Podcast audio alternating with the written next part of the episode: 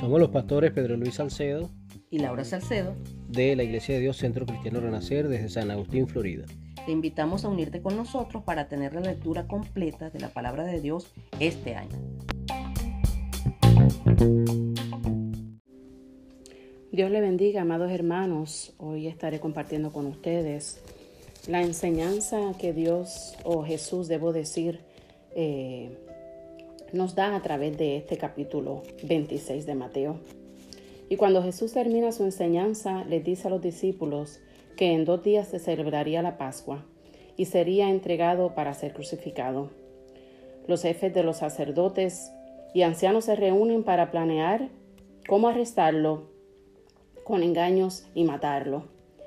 En casa de un leproso se le acerca una mujer con un perfume muy caro y se lo derrama sobre la cabeza.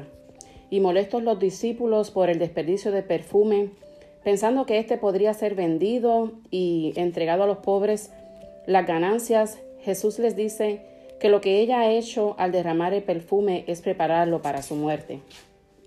Entonces Jesús sigue adelante, pero Judas va a uno de los jefes de los sacerdotes y les pregunta cuánto le pagaría por entregarle a Jesús.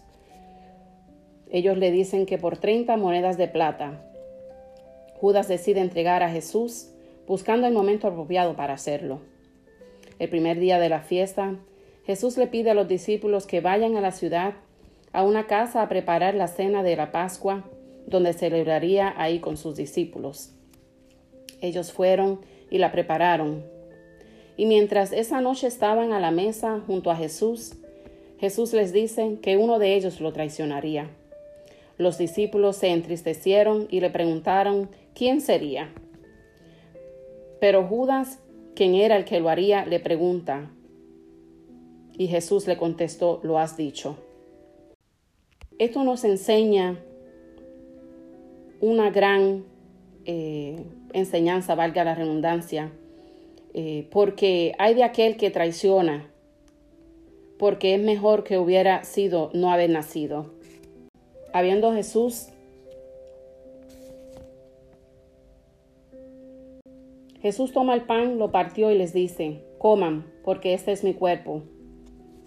Luego toma la copa y les dice, beban, porque esta es mi sangre, confirmando así la alianza que la sangre que es derramada por el perdón de nuestros pecados. Después de cantar los salmos, se van al monte de los olivos y les dicen que todos perderán la fe en él. Pedro le contesta que él no la perderá, pero Jesús le dice que esa misma noche, antes de que el gallo cante, lo, negará, negaría tres veces. Pero Pedro le responde que no lo hará. Luego van al Getsemaní. Jesús les dice que se sientan mientras él ora. Jesús se siente muy triste, muy triste, y les dice que permanezcan despiertos con él. Jesús se va más adelante y comienza a orar, pidiéndole al Padre que lo librara, pero que se hiciera su voluntad. Luego volvió a sus discípulos y los encontró dormidos, y dice, ni siquiera una hora se pudieron mantener despiertos. Estén despiertos y oren, para que no caigan en tentación porque tienen la, buena voluntad, pero son débiles. Por segunda vez, Jesús va y ora, repitiendo las mismas palabras al Padre, y vuelve y los encuentra otra vez dormido, porque estaban cansados y con sueños. Por tercera vez Jesús va y ora, repitiendo las mismas palabras al Padre, y regresa a sus discípulos y ellos siguen descansando. Pero Jesús les dice que ha llegado la hora de ser entregado. Levantándose, se van y en el camino se acerca Judas con mucha gente, armados, de parte de los sacerdotes, y Judas, besando a Jesús, como una clave para, el arresto, lo besan y así arrestan a Jesús. Pedro trata de defenderlo con su espada, atacando a uno de los siervos del sumo sacerdote, cortándole la oreja, pero Jesús le dice que guarde su espada, porque él podría pedirle al Padre que le mandara un ejército de ángeles para defenderlo. Pero como se debería cumplir las escrituras, todo eso sucedería. Jesús le pregunta, ¿por qué arrestarme así si todos los días estuve en el templo y nunca me arrestaron? pero nuevamente como se deberían cumplir lo que dijeron los profetas, ocurriendo así. Entonces los discípulos huyeron y dejaron solo a Jesús.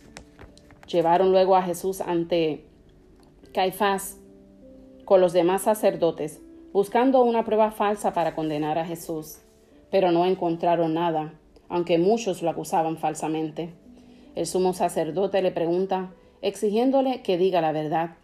Dinos si tú eres el Mesías, el Hijo de Dios. Y Jesús le contesta, tú lo has dicho. El sumo sacerdote se indigna y dice que las palabras de Jesús son una ofensa para Dios, y por tal razón lo declaran culpable y que debe morir. Lo escupen y lo golpean en la cara.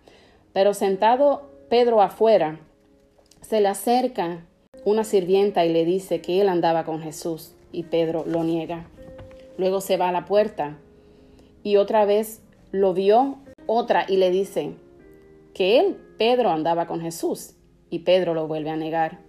Poco después otros le dijeron, tú eres uno de ellos, hasta se te nota en tu forma de hablar, pero Pedro jura y perjura que no lo conoce. En ese mismo momento canta el gallo y Pedro se acuerda de lo que Jesús le había dicho, que lo negaría tres veces antes del canto del gallo.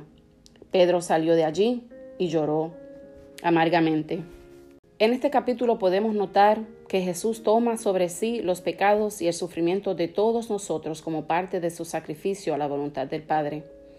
Jesús nos deja como recordatorio la última cena, uno de los momentos más importantes, recordándonos lo que Él haría por la humanidad, derramando su sangre por nuestros pecados, un pacto para establecer una ordenanza para la iglesia, porque Él es nuestro pan de vida, y el que viene a Él nunca tendrá hambre, y el que en Él cree no tendrá sed jamás. Dios les bendiga.